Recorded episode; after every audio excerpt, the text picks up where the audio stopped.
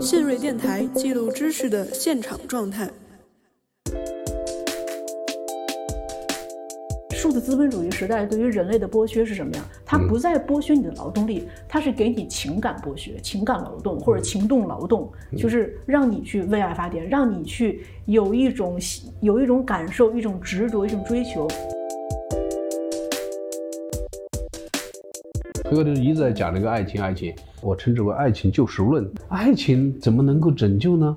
是按照马克思的观点说，这就是把我们引导到错误方向，因为本身这个问题是一个制度问题。《头号玩家》里面，他所经历的，比如说像《闪灵》这部电影，其实，在库布里克原来的表述当中，非常明显的，他是在表达美国在这片土地上屠杀印第安人，但是在今天变成了一个元宇宙里面的一个流行文化中的一个梗。今天来看，你比如说元宇宙，我们现在年轻人虽然也都对这很感兴趣。但是他们不再像我们当年会相信说，可能二十年后我们就能去火星那种时代已经过去了，这种激情、那种畅想未来的都过去了。所以我觉得这一次它能否流行就有一点问题。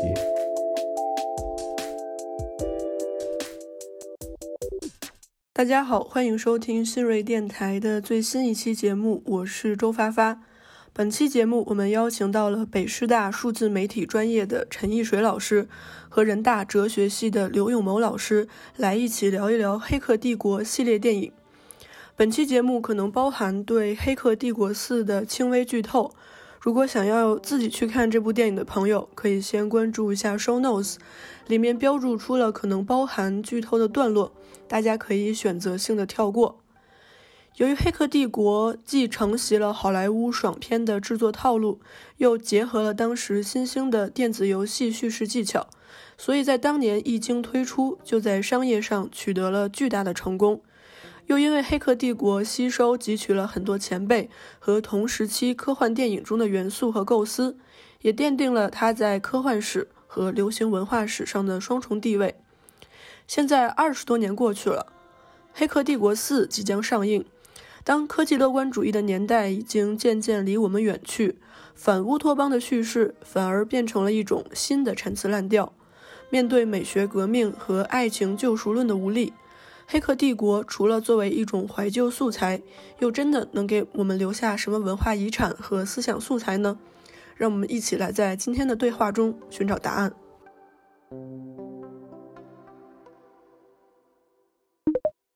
我其实是做电影文化研究出身的，然后现在最近这两年我也是一直在数字媒体系工作，所以是一直也在关注技术哲学，然后一直在试图从这种关于数字资本主义的这个时代，更重要是如何与这个时代对话，通过艺术的角度啊，大概是这样。嗯，对，那你是一个非常专业的电影研究人士，不如刘老师。嗯，我就是比较外行，我我叫刘永谋，我是中国人民大学哲学院的老师。呃，我的专业是科学技术哲学，专门讨论，呃，科学技术的发展规律及其对社会的影响和冲击啊，做这些东西。然后呢，我是一个希望自己的学术工作能够对社会有一些影响啊，有一些传播，而不仅仅是说把自己封闭在象牙塔里边的这么一个老师啊，要是。或者说一句话说，我是希望一个自己写了书有人看的一个老师。嗯，呃，今天非常高兴过来来讨论这个《黑客帝国》的这部电影。那我先抛砖啊，就是。当时我第一次看《黑客帝国一》啊，就是最经典的那一部的时候，我记得当时上初中，然后是我父母带着我去电影院看。对。现在流行话来讲，就是我看不懂，但我大受震撼。对。啊，然后各种各样的这种这种这种冲击，视觉的冲击，然后它的哲学的冲击。后来等到我慢慢读读本科、读电影，然后一直然后再做美学，其实这个片子确实值得反复看，然后反复观看。像齐泽克说，《黑客帝国一》就是一个罗夏测试一样，就是你各种各样的人看到之后都有自己的这种感受。但是后来我觉得，我真正跟真的明白他讲的是什么，可能等得等我读到博士之后，然后再反复看。后来发现老师们讲的时候，反复 Q 到这个一多么经典，从最简单的经典就是技术上。子弹时间，它是电影艺术发展史上最后一个发明的镜头语言啊。子弹时间简单来说就是三百六十度。当时，呃，沃哲斯基兄弟哈，当然现在不一样啊。沃哲斯基兄弟他们在一九九九年这部电影用了非常之多的尼康照相机，三百六十度环环绕。其实它更重要的是打破了电影中的时间和空间的区隔，就是时间和空间不再同步。其实，在第四部这里面，他也试图在这个方面增加更多的叙事。因为最早电影就是客观的放在这边，然后客观的记录所有的全景的记记录所有的场景，但是慢慢发明了特写，发明了调度，然后最后一个发明的电影语言的视听语言的创新，就是一九九九年的《黑客帝国》里的子弹时间，然后再往后到现在没有能发明任何一种新的电影语言，而且现在电影也死了，后面就是像 刘老师研究的这种 VR 虚拟 AI。AI，嗯，AR 这种，呃，首先呢，我看这个电影呢，其实是，呃，是我是理工科出身，呃，那个电影呢，呃，实际上是在这么一个背景下，我就是比较关注科幻方面的东西，科幻电影就也是我的一个业余爱好。当时的时候，我们看的是盗版，啊，在网上那个时候应该是用，那个时候不像现在可以在线看，应该是一个 BT 下载的这样的一个。呃，下载以后再看的是这样一个一个一个情况。但是我看完以后，呃，确实可以说是叫惊掉了下巴。我看了个电影以后，也也觉得很，因为电影特别的哲学化啊。《黑客帝国》的这个三级电影，我个人来说看了不下五五遍以上啊。最近呢，也不是因为你们做节目，之前我要写一本在北大要写，出版社一直在约我要写一本这个叫大概题目叫呃科幻文艺的。乌托邦与迪特邦这样一本这个学术畅销书，所以我把这些年的这个科幻电影、文艺作品我都看了一遍啊，看了一遍。但是每看一遍，它就会有新的一些体悟。你比如像最近的话，我们很容易会想到。呃，最近比较热的元宇宙，它就能和元宇宙相相结合起来，所以每次都会有一些新的一些东西。就是因为第一部它不是反复在强调说，Neo，you are the one，the one 是什么？the one 就是那一个。其实，在一个他们这种基督教传统当中，它就是基督，它就是一个救世主啊，就是一种表述。所以这也是为什么第一部那么迷人。用一句话来讲，整个的这个从一到四的发展过程当中，似乎就是第一步。就是耶稣受难加复活，因为因为最后通过爱的力量复活了，这是一个非常非常这个这个让人兴奋的整个的受难加复活救世的故事。然后第二步陷入了人机对战，是一个呃绝对的二元对立的一种表述，这是一个非常好莱坞化的这种表述。第三步呢，就是人机和解。啊，这是一个相当于是呃第二部是基督的这种这种帅，基督变成了一个人类英雄，他从一个神变成了一个人类的英雄，带领大家去去去去打仗。那第三部是一个，你可以换句话说是一个耶稣和罗马教廷达成了和解的一个故事。那么第四部是告诉你这些都是游戏，这些一个你的现实经验变成了游戏。我觉得第四部虽然大家很多人都去批判它，有很多的这种争议啊，我觉得。第四部的意义，它远远超过了这个电影的本身，并不是这个电影好坏。我觉得讨论电影好坏没有意义，它的意义在于它的成败、它的得失，都说明了今天的数字资本主义时代的这种症候。而它的失败，也是我们表现了这种游戏化叙叙事，或者说革命的游戏化的想象的一种无力感，也就是我们面对元宇宙的一种最深刻的这种无力感和只能把它变成一个乌托邦式的想象。这个易水讲得非常好，他是做文化研究方面那个出身的。文化研究呢是一个带有这个批判性的，它主旨就是批判，而且它的核心就是批判所谓的资本主义。从技术上讲，从这个技术哲学啊以及科幻的发展的这样一个视角来讲，啊，黑客帝国呢实际上是因为我们回过头来看，那个时候资源并不是很多。现在我们回过头看，它实际上是一个集大成的一个作品，因为大家知道在。呃，就是六七十年代、七八十年代的时候，有一个科幻的一个黄金时期，在美国有一个黄金时期，很著名的这个科幻作家，啊，而且这个，呃，到科幻的黄金时期过后以后呢，这个与我们讲 ICT 技术啊，就是 Information and Communication Technology 啊，信息通信技术，实际上是迎来一个非常好的一个勃发的这么一个状态。所以当时很多这个新的东西，你像我们今天用的这些。像什么 QQ 呀，像什么这种社交软件呐，包括这个什么博客呀、门户网站呐、这电子商务啊那些东西，全部都是那时候爆发的。它有一个很很很大的这样一个技术背景。那么这样一个技术背景呢，有人说这个科幻是刺激了这些东西，这个我我不知道能不能这样讲。但是呢，这些科学技术的这样一个发展和应用，反过来又刺激了科幻作品的这样一个想象。所以在九十年代下半。就是下下半段的时候，尤其到九几年是有很多的著名的科幻电影，比如那个同一年的时候就出了这个很著名的像这个感官游戏，还有一个是这个呃超验骇客，这里边包括之前的电子游戏，在八二年出的像这个创叫电子游戏大战，这些东西都是以很多里边黑客帝国讲的东西前面别人都有都有啊，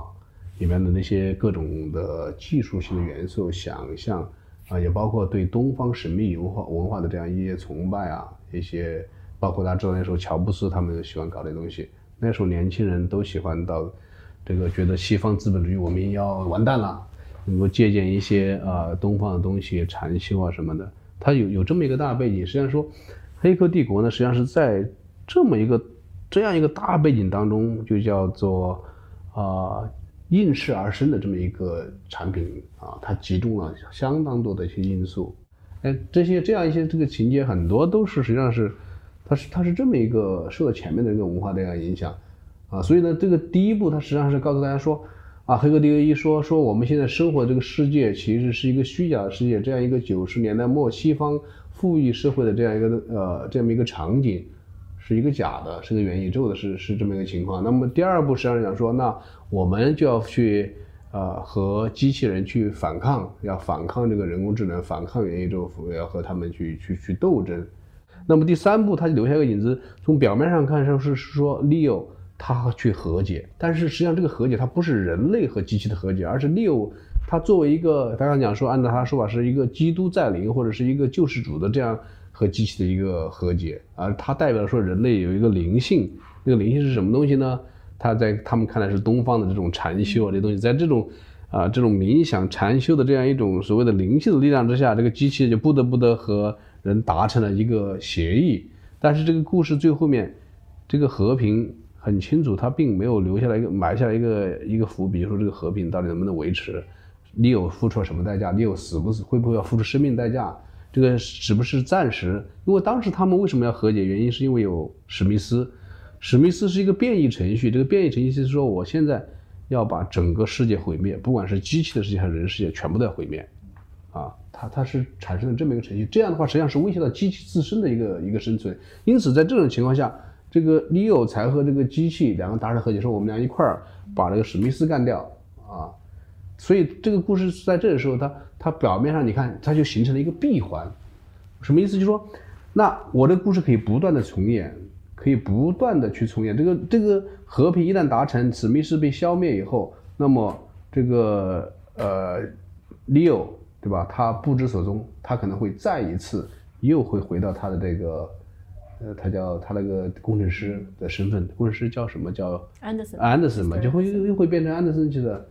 啊，然后呢，从安德开始又开始反抗，然后又和解，然后会永远这样循环。所以我们就看到这第四部，它肯定是这样啊。那四部它果然是这样，它加了一个噱头，就是说啊，那我今天我们拍这个电影，我说我们现在要拍四，电影里面说我要拍四，实际上它就是这么一个一个一个一个不断的一个循环。这个情节其实很简单，从科幻的这样一个想象力就是上，我个人倒是没有发现它有特别的意想不到的。嗯，印象我不知道你还有什么印象深刻的，就是关于想象力方面的。我们先说。我觉得它这它其实第四部有一个很大的一个一个特别强调的一点，因为前几部都是更加注重这种这种就是宏大叙事层面，对机器是什么，人是什么，人类怎么怎么样建立了一个 Sion，然后他们怎么样去打仗。但是第四部它完全一个是把这个 Neo 变成了一个那个游戏设计师，同时他是一个具有精神病的一个游戏设计师，而且他完全是特。别专注于这种生活在元宇宙虚拟世界里面人们的精神问题、精神病人问题。我我我很赞同，我我我很赞同你的这刚才第二个亮点。我发现他这个这部电影里面除了这个刚才讲的这一点外，还加上了这个精神病的这样一个分析，能不能跟我们多讲讲这个东西？我不是太不是太了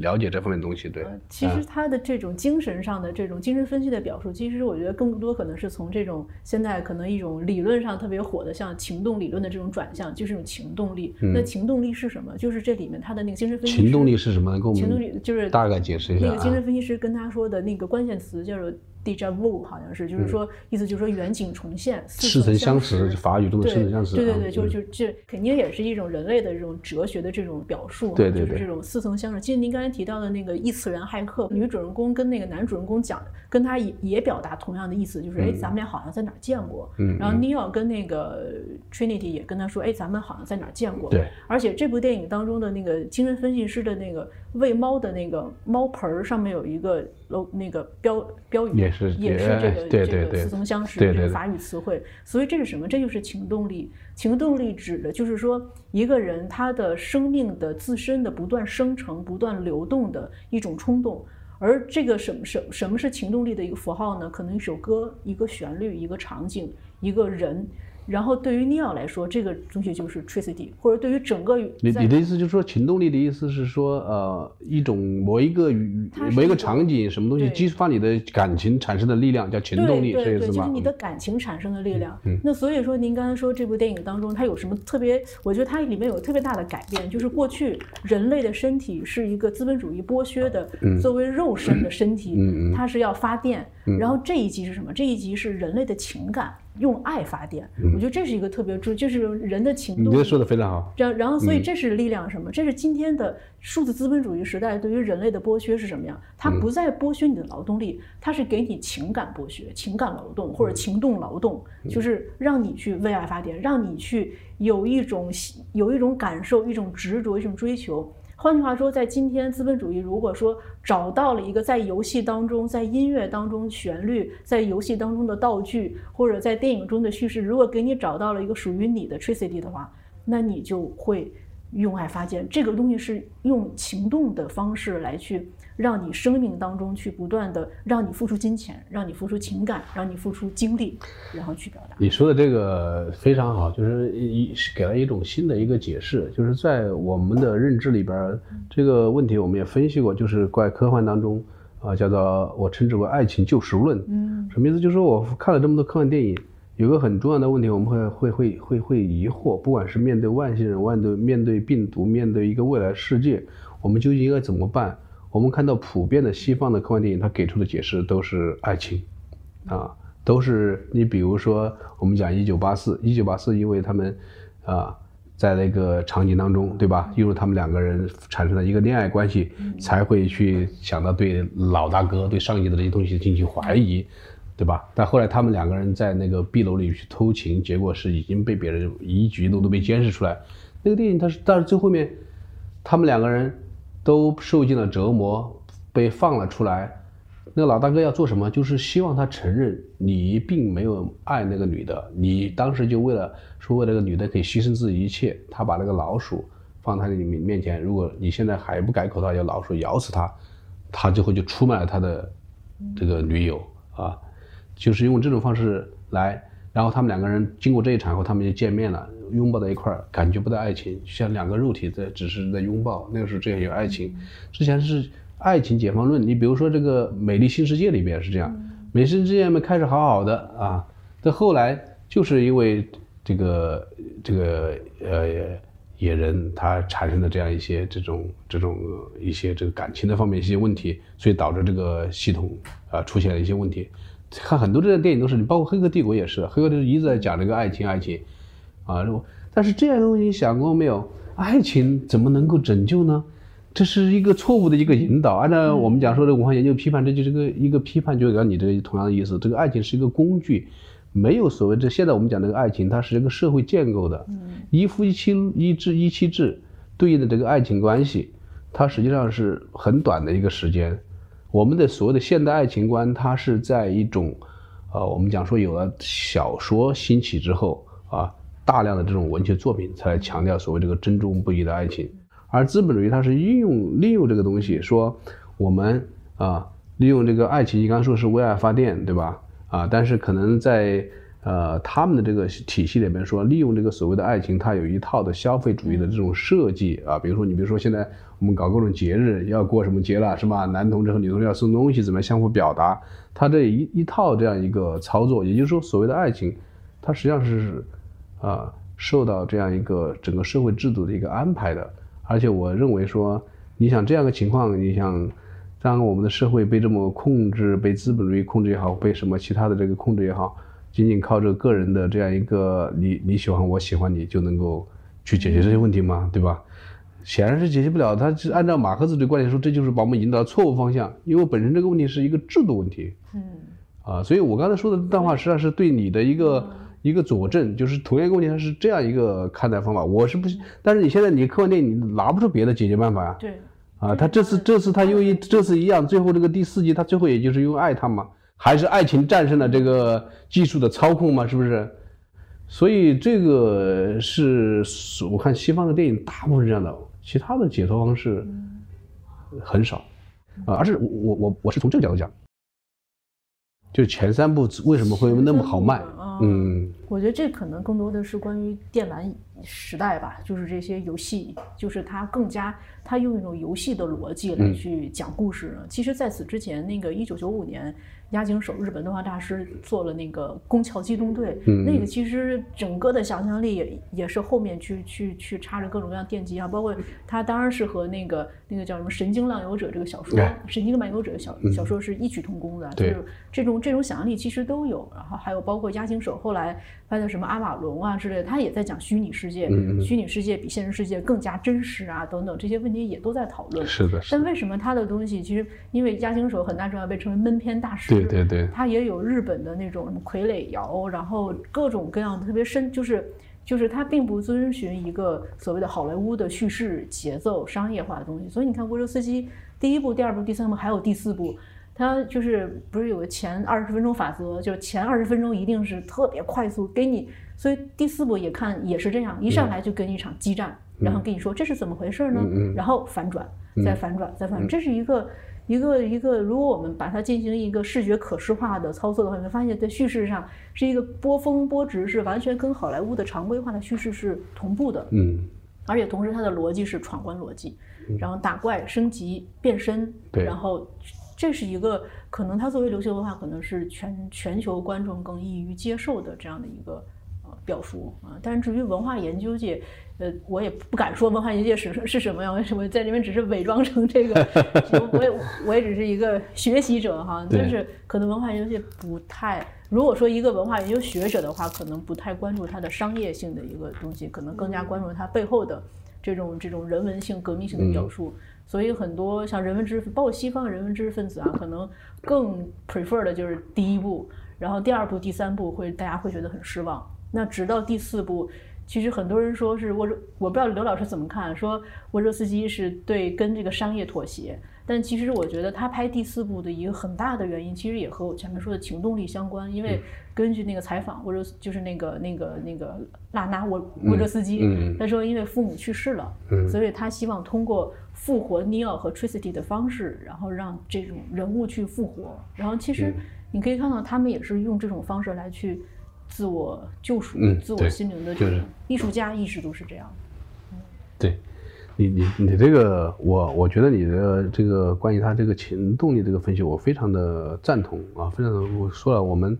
这个看的这个角度不太一样。我们其实是就在从我我刚才说了，我其实就是从一个这个商业片、科幻片这个角度来看待这个问题的。其实我本人对这样一些。呃，文艺作品的一些所谓的深度的哲学分析，并不是特别的感冒，但是我知道大家会喜欢这种形式。我们是借这个形式去传播一些自己的一些想法。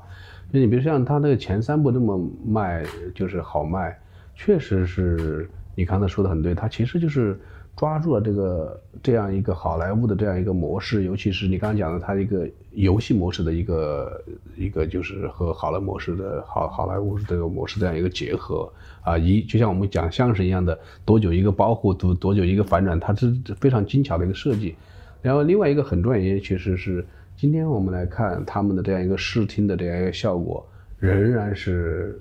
很高的一个水平的。呃，据我所知，他们三部应该都是不是提名就是这个得到了这个奥斯卡的这样一个视觉的这样一个奖项的啊，在那个方面，它很多呃经典的一些效果，比如它躲子弹那些东西，刚才讲这个时间啊，就子弹时间三十三百六十度环绕的那种啊那些场面啊，也包括就是我们呃呃有一些有一些有一些想象，把它去具象化。你比如说它存在的一些空间，这些空间是既在程序和现实世界之间的，就是它那个空间呈现出来就整个一片白的，就是一个沙发在那儿，好多一些呈现的一些想法，它其实呃它它会。他们出现的这个时代可能在过去，嗯，也许就刚才说的，可能这个第四它是一个挽歌嘛，来想起来啊，我们呃过去的一些事情。这电影明显就是你看电影里面很多不停不停的在重复前面那些情节嘛，对吧？前面就是第一集、第二集、第三集情节，实际上就是就你说的，很可能就是这两姐妹她们的一个心理的这样一个宣泄也好，或者是一个回忆也好，对吧？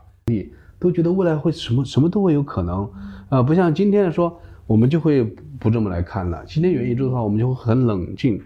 呃，才过世的这个人类学家有一个人类学家讲，因为我们现在呃有一个说法叫做加速，叫技术加速主义，认为说这个技，对，认为这个技术发展以后，技术本身是不断在加速。由于技术决定了社会，所以社会也不断的加速。但是这个人类学家啊，他呢，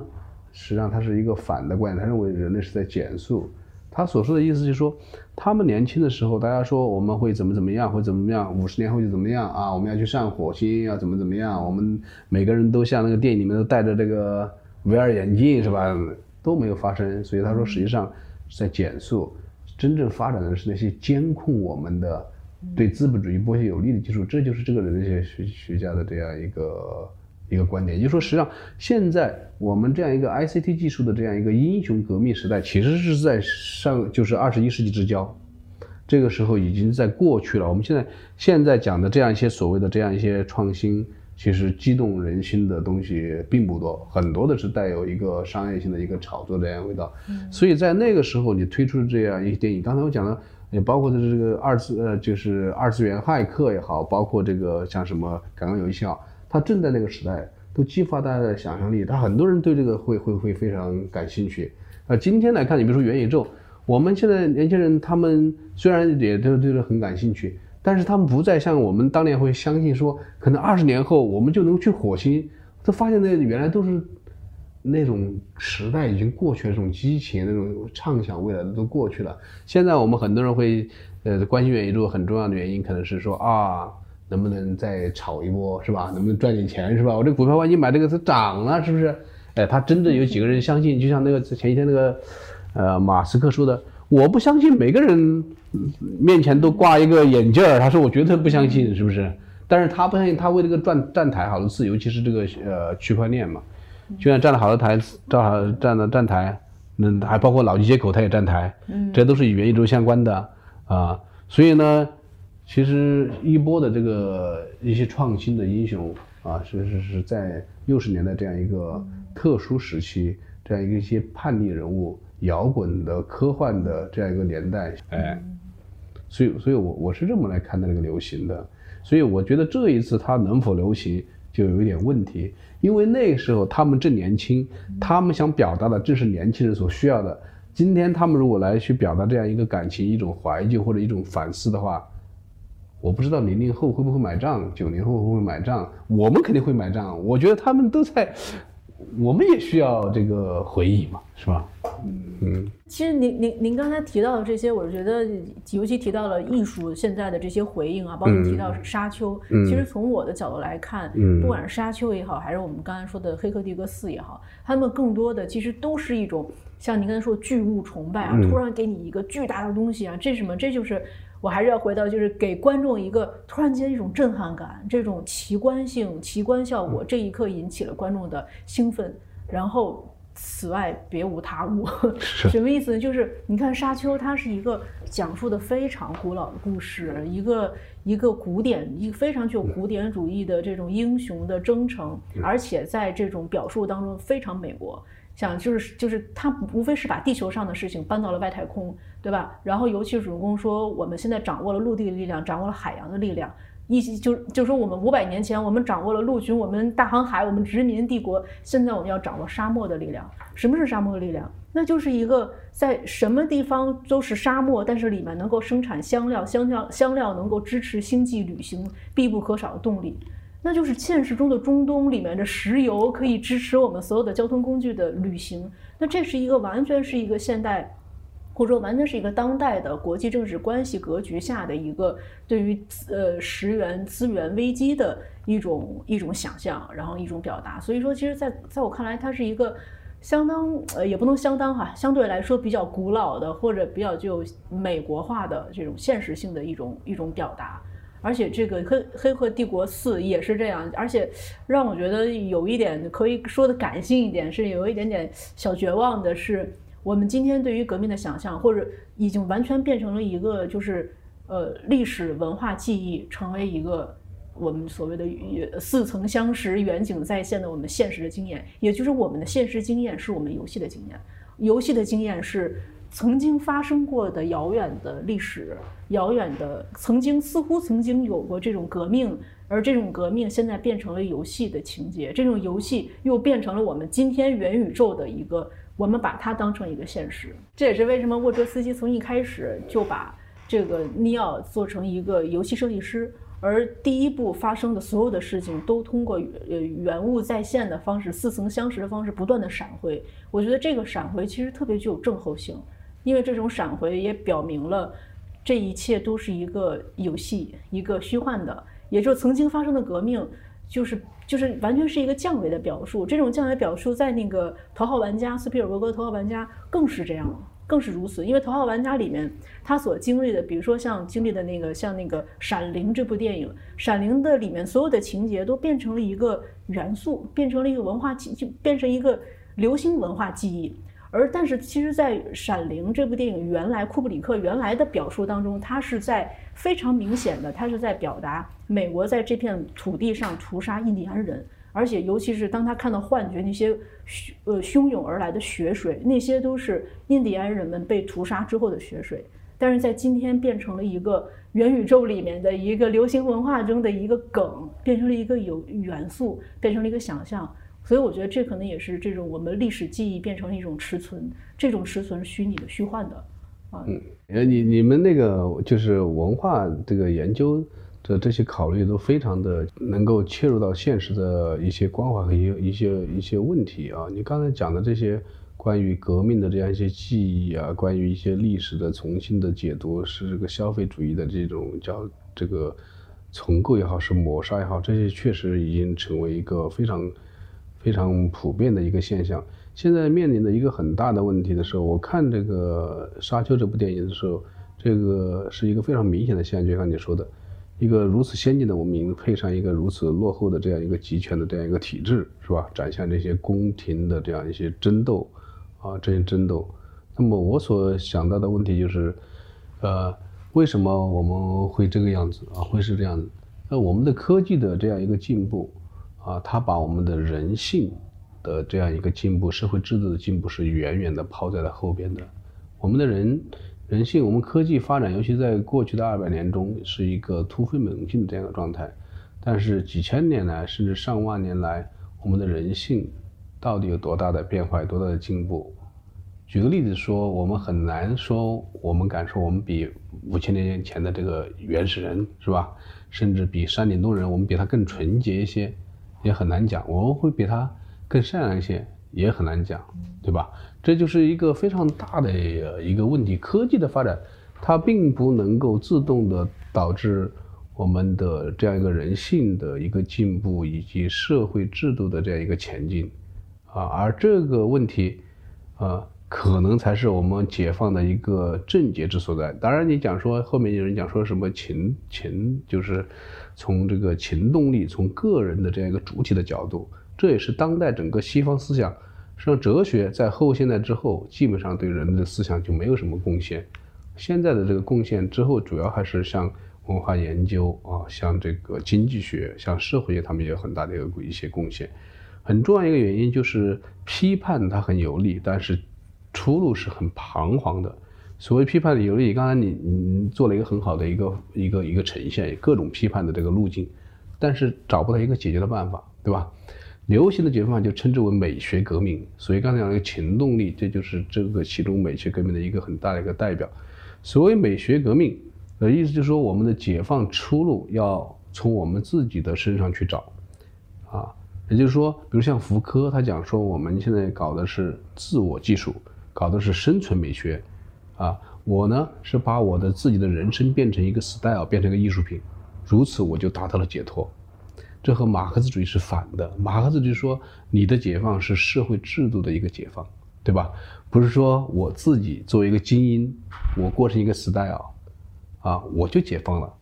啊，他讲的 style 并不是我们讲说一个消费主义的这样一个吃好的喝好的，啊，而是说可能他自己心灵的某一种。一种和解，比如说你像像乔布斯这样说，那我我其实信仰东方东西，呃，这美学革命一直都是这样。比如这个哈这个马尔库塞说的马这个马尔库塞说这个美学革命寄托在谁的身上呢？叫本能革命。那么消费社会就压制了人这些本能，只有那些真正本能很强的这些人，他们才是革命的这个动力。工人阶级已经堕落，工人阶级已经被消费主义化。他们不再是革命阶级，那只有流浪汉，啊，小偷、妓女，还有流氓无产者、大学生。大学生是流氓无产，他们就是革命的动力。那么他是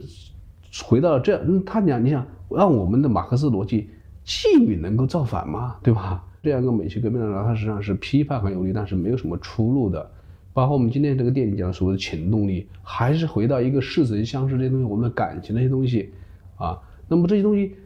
哎。当然，你作为一个精英人士，你觉得很有道理。但是你如果这个这个观点如果说给那个外面打工的老百姓、那些内卷的那些普通员工，他们会觉得这个挺搞的，是吧？我我怎么可能让我的生活成为艺术品呢？我每天工作这么久，对吧？天天老板在骂着我，我怎么搞一个美学革命呢？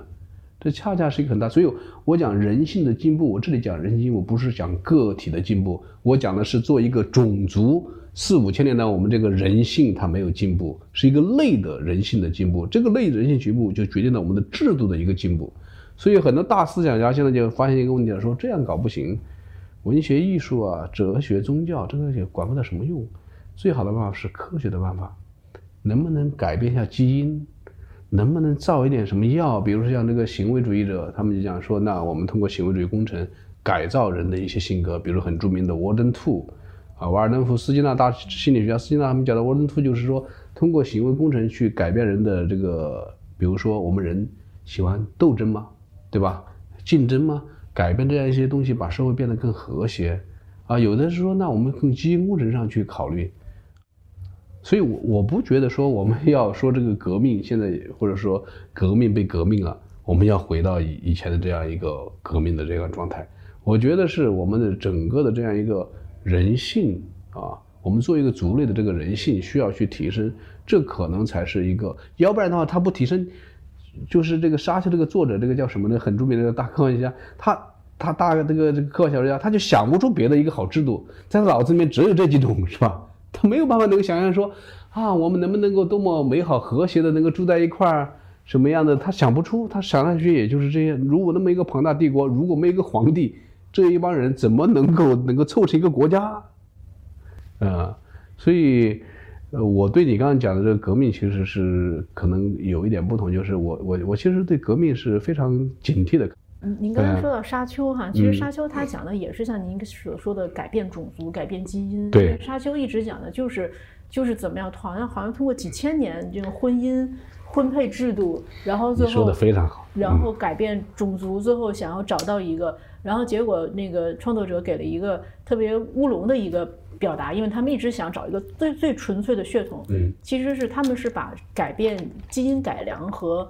其实他们也在讲革命，就是基因改良和找到一个弥赛亚，找到一个救世主，然后把他反叛。反叛皇帝，但是没想到生了一个，既好像似乎就是有先天缺陷的那种，就是他没有那个整个的优良血统的能够控制人的那种控制的这个能力，但是这个人却后天非常的努力刻苦，对，然后最后成为真的成为一个领袖。所以刚才我可能表述的不清楚，我说的是好多人这么想，但是实际上这种想法其实也很危险，啊，为什么呢？因为人性的这样一个改造，它用科学的办法去改造人性，它是有非常的危险性的。所以呢，我想表达的意思是说，我认为我们种族的人性或者道德品质，或者是我们伦理观念、行为模式的改变，是我们解放的唯一出路。但是我并没有觉得科学技术在这个问题上真的就能够解决这个问题，它只是说可能会是一种，有些人有这么想，我想说的是这个意思啊，呃，但是这个问题我们不是一个万事通，是吧？要回答不了说人类伟大的这个命运。就我个人来说，我是一个，如果从非常远景、从哲学的角度来看，我们哲学是很宏观的。其实我觉得人类肯定是会灭绝的，它不会太久，在地球的历史上是很短暂的一刹，很快就会灭绝，这也没什么。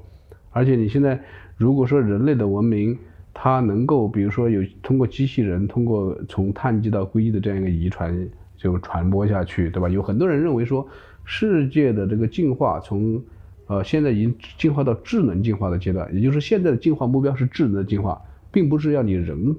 要活着。比如说，机器人如果有一天它的智商比人更高，它可以以这种形式再把智能传下去。我们的它它是它是这么一个逻辑啊，所以，呃，当然我们反过来说，那刘老师，那我就问你一个问题，那你现在面这些问题，那你这个想法是不是反人类的想法？我并不是这个意思，我讲的是一个远景上来看，我们看不到这么远，我们人类这个种族灭亡灭不灭亡，我们现在活着，我们在管现在的事情，所以在现实中的一些问题，比如说我们谈人和机器的关系的时候。我们现在考虑的不是什么人和机器协同进化，所以我就觉得这个《黑客帝国三》的这样一个说法，它是很幼稚的啊。人和机器是是不是协同进化？这是一个上帝视角，好像你是个上帝，你站在宇宙之外，你要看到人和机器在协同进化了。它协同进化结果是什么呢？也可能是种族人人族被被消灭，对吧？也可能是机器，因为协同进化它结果它它是不确定的呀。啊，那所以对我们有价值，实际上是我们人类面临的情况，我们人族该怎么办？我们人族现在就要想办法去延续我们这个种族。至于说，我是比较悲观的，我们再延续，它也延续不了多久。我们能够说，现在已经人类，我们讲几万年智人几万年历史，再有几万年也就差不多了嘛，这也没什么关系。但是现在，我们应该要考虑我们这这样一个种族的这样一个延续，延续。哦，对这概念讲，实际上是这么一个一个看法啊。嗯，您刚才说到那个基因改造，把人人类改造成更具有高尚的道德，这种我觉得可能是一个特别美好的一种想象。对。但是其实资本或者说谁来决定的时候，你一定是人性的这种，也不能说人性恶，人性的本质就会说，我们为什么要改造成良好道德的人？我们肯定会。肯定先会改造成一个具有超能力的，嗯，而且当时那个赛博格就是一个人机一一体的 cyborg 的这个想象，最原初就是为了改造一个超级战士，能够到到六十年代，这是个 NASA 宇航局，就是美国航天宇航局的想象，直接去外太空手撕苏联卫星，对，那一定是一个我们要超级战士，我们一定先去打败别人再说，那这样的话一定会迎来一个更恐怖的一个。一个种一个最新的一种种族种族等级的优越和低低级，那就更加恐怖的一种。现在这个状况，因为实际上呢，因为我们今天是在理论探讨这些问题，实际上这样的做法从人力上一直在做，一直在这样在做着，而且是在二战以来是这样的情况是越来越集中。啊，这就是所谓的我们讲说生命技术，很著名的一个一个也不叫很著名的，我多次讲的一个说法叫做 Lucy 隐喻。我理解什么是人，所谓 Lucy 隐喻，就说一个我们人类现在讲的所有的人只有一个母亲叫线粒母线粒体母亲叫 Lucy。这个 Lucy 当年的时候，她从树上下来了，她说我不做猴子了，我要做人。但是这个 Lucy 知道怎么做人吗？她不知道，她是第一个人。他并不知道，他拉屎的时候不能让别人看，这是后来这些人才知道是定下来的事情。所以说，这个 Lucy 就就就是说隐喻了什么是人呢？人就是可能性，人是一个不定型的东西。所以呢，未来它会是是一个什么样的一个状态？它完全都是一个敞开的，啊，它是一个敞开的啊。所以这里的关键的问题是在于。在这样一个科技对人对社会制度的这个影响的进化当中过程中，啊，从远景来看，哪些人的利益受到损失，哪些人得到好处，如何去维维护这个社会的公义和公正，如何去维护我们种族的去去生存。那么从远景的这样一个角度来看的话，那个它有些东西可能就包括叫人的进化，人是一直在进化。今天的人和以前人肯定是不同的。你跟你如果是对这方面了解，会知道，比如说这个很著名的例子，印度尼西亚的巴瑶人，他们长期生活在海上，他潜水呢，他的脾脏就比我们的人要大三分之一到一半，他可以在水下面待半个小时没问题。他的脾脏很大，脾脏是充血氧的地方。有这样的例子，你会发现爱斯基摩人，爱斯基摩人他分辨分辨这个血，他发现血有很多很多种啊，非常多的词汇来去丰富。他有些像这个印度尼西亚的这些海洋上的民族，他们对水的观察也都是不同。也就是说，我们人是一直在进化的。我不认为我们现在和五万年前的人类，他们都叫智人和我相同，我觉得不是。而且我甚至认为，没有统一的人性，你我之间。是完全不同的，我们都是都是一个唯一的，我们都是一个可能性，所以这样一种哲学观就造就了说，对于说你现在这样一些问题，我觉得最好是在一个现实的具体的语境中去讨论。刚刚刘老师聊了那么多哈，关于这个人本体，关于人的身体，人的一系列的这种表述，其实沃罗斯基他们也是试图通过改变自己的身体。然后去找到一个更适合自己的这种生存方式，然后其实像元宇宙、我们赛博格人的这些改造，其实也涉及到这一点啊。但同时，其实我还是要回到革命的这种表述，但这个革命一定其实也不一定就是一九六八年的那种革命的表述。其实现在进入像我们说革命终结论，对吧？今天确实已经，我们似乎不管是流行文化也好，还是人文知识分子也好，真的失去了这种革命的想象。那所以，《黑客帝国四》一个很大的一个一个症结问题所在，也是它会把它变成了一个一种个人化的情感的精神的这种表述。那这种表述其实抱有非常大的这种妥协性和乌托邦式的技术乌托邦的这种想象。那其实这个也是我们今天整个这个时代面对元宇宙的时候的这种，还是觉得这种无力感。但是即便如此啊，它也并不是。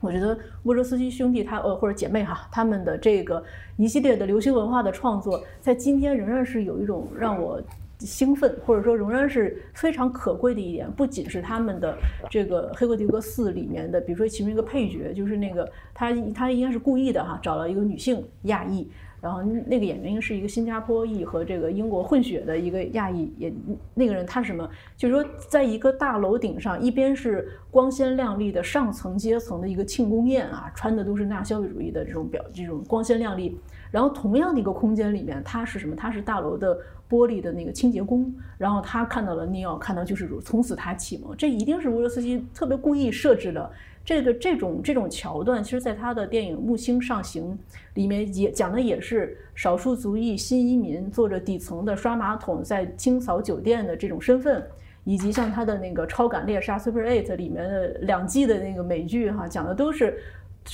故意是变成一个少数群体、少数族裔、少数性别少数。新移民底层等等等等这一系列的这种寻找同盟，然后这种表述，但这些点这些元素的设置，我觉得在今天的好莱坞电影当中其实很可贵。就是虽然他这部电影他没有给出一个新的想象、新的可能性，但是他的这这这个点仍然是就是弥足珍贵，珍贵到一一般的好莱坞电影不会这样去想象。一般好莱坞一定是，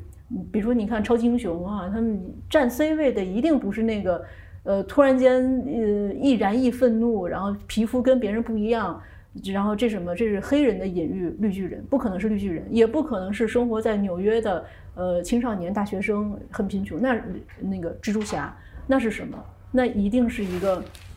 中产阶级白人男性，有有钱多金的这个这个这个这个钢铁侠。钢铁侠是科技公司老板。今天没有什么一个我们就是就是再去想象。你能想象一个最有钱的人，他一定是科技公司的总裁，那就是钢铁侠。这是一个常规的或者主流的好莱坞的想象。但是，所以我觉得沃卓斯基他还是有他的可贵之处，还是有他的魅力之所在。啊，所以刚才刘老师也提到说，那今天怎么这个革命？其实确实我们不可能回到一九六八年那不可能这个这种革命。那新的表述是什么？因为我们今天都在想象一个反乌托邦、集权这种想象的这种表述。那可能我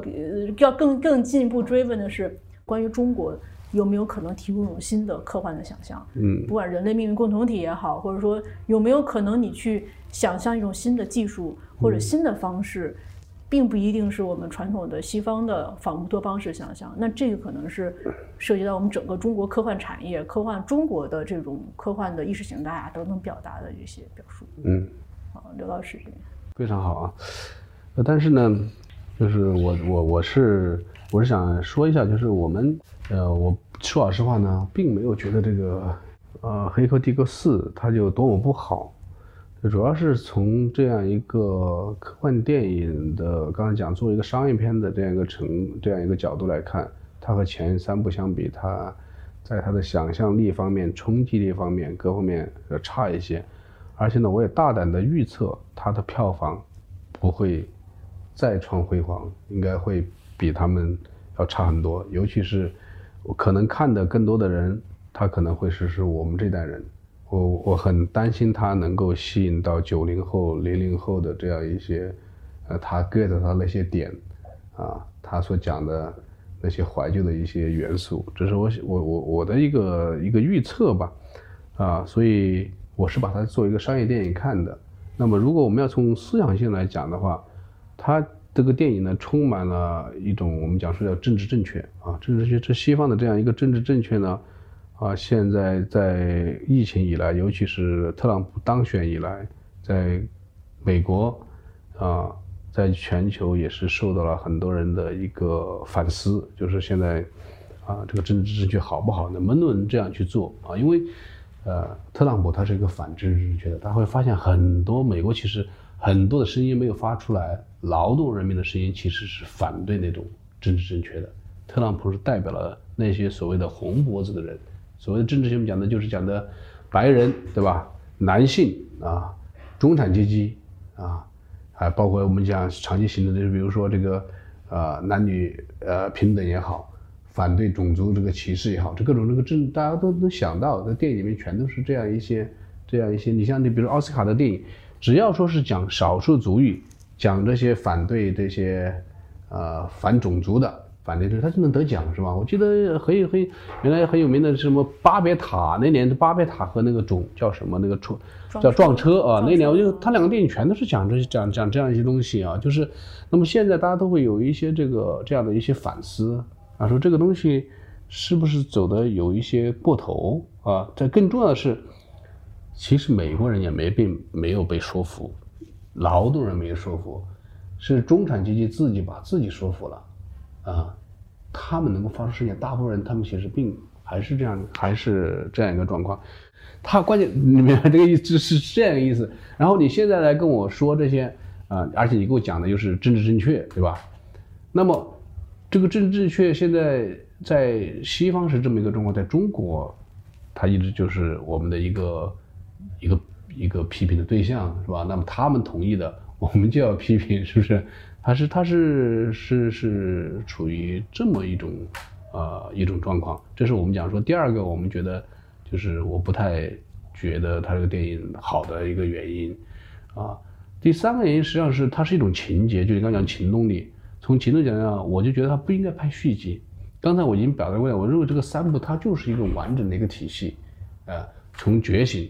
然后到革命。然后到和解，你开始总结的很好啊。那和解后发现那是个游戏，他可能又革命，又革命，后果然又革命嘛。发现那个和解是假的，是不是？感觉又来又会来一轮。那么从这个角度，我觉得它是本身是一个非常经典的一个完美的一个作品。这个原因可能会觉得说啊，最好别拍了吗？我们都是遗世经典了，万一搞砸了怎么办呢？因此我们的眼光非常的挑剔。他这个票房预测肯定会比较惨的，因为比较惨，因为今天年轻人喜欢一定是诺兰那种烧脑的，用通过厚此谬误的方式来去倒叙，那在叙事上或然后或者说那种跨媒，就是你的意思就是你认为的电影很好，但是呢票房可能不见得好，是这个意思吗？对吧？呃，嗯电影也不见得很好，呃而且还有它的这个 IP，这个就是如果用今天的话来讲，这个《黑客帝国一》《黑客帝国》系列的这个 IP，对今天的年轻人确实很难去对具有这种号召力。对年轻人可能缺少这种共你情你想从零三年到现在就是零零三一十七年，一十七年就一代人过去了。我发现我们身边的，就像我这个年龄的这个科幻迷，都非常的激动，说要出四了，嗯啊，但是现在已经有人跟我说，不要去电影院看这个东西了，他们以为我没看呢，他会把你的这个这个美好的这个 回忆给给毁掉，哎、所以它承载的我们这个影迷和这个不太一样，嗯也带有一种刚才讲说情情动力，我们有一个自己的这样一个宣泄，我们因为认为它就是一个经典，不要再搞了。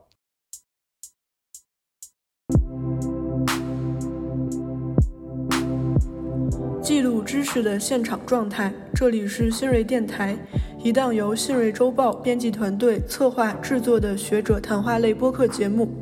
您可以在苹果、小宇宙和荔枝播客 APP 上搜索“新锐电台”，订阅我们的节目。也欢迎大家关注新锐周报公众号，获取最新的节目信息。